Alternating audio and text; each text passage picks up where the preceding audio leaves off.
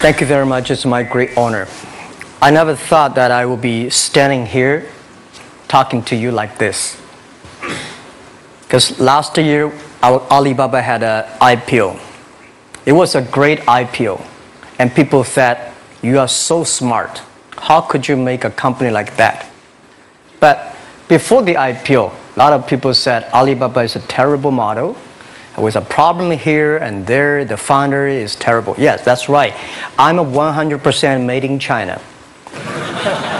I learned my English by myself, and I tried to teach myself how to programming on computer. I still don't know wh- how it works, but that is not important. Like all of you here, we all have expectation for the future. We all worry about the future.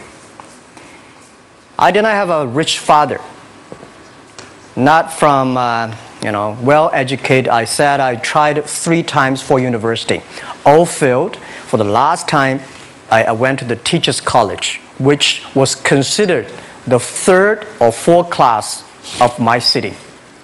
But I think that is the best university I've ever had, better than Harvard and Wharton.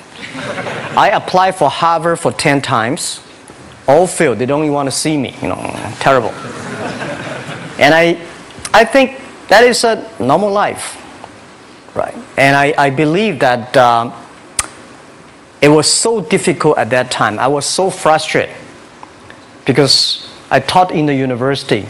My pay was $10 a month It was not easy, but I believe that something, something is waiting for me there.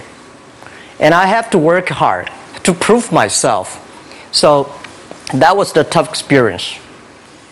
And I never thought I was smart. Nobody believed that I could be successful because everybody say, well, this guy think differently, think crazily. You know, they think about something never work. In, so Nobody agree with. As I said, I believe it because I saw the computer in 1994 when I went to the USA. I think this thing could be big. I never thought it would be that big like today.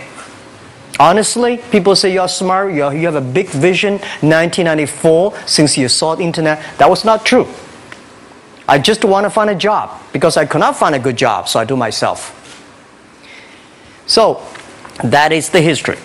Tell you, I'm lucky to know a lot of famous people. Bill Gates, Warren Buffett, Jack Welch, Larry Page, Mark Zuckerberg. I know all of them. I would like to share with you that those people, the difference between those people and other people, they are always optimistic for the future. They never complain. They always try to solve the problems of the others. And I think where is the opportunity? The opportunity lie, always lies in the place where people complain. Some people sit there complain. You think, mm, if I can solve that complaint, that's the opportunity. That's what I did. Your opportunity. Because when everybody agrees why this opportunity should be yours, because a lot of people don't agree with it, and you think this is good, think carefully and find a group of people working together and making sure the people working with you together believe the dreams. Whether investors believe it this or not, whether your friends believe it or not, whether your parents believe it or not, that's not important. You believe it. Your team believe it. And work day and night on this. That's how the things happens. By the way, at the DT period, everybody is the same. Because we are start from the same line. Nobody is the expert of DT. There are a lot of experts of IT. They may be in trouble. So, what I would say, the best, the best assets you have is that you are young. Don't complain. Let the other people complain. Those people complain, those people who fail. And do not always say, well, I don't have think about how you can make things different. Use your own brain to think. Is that true? Is that an opportunity inside? Is there anything I can do that make the difference?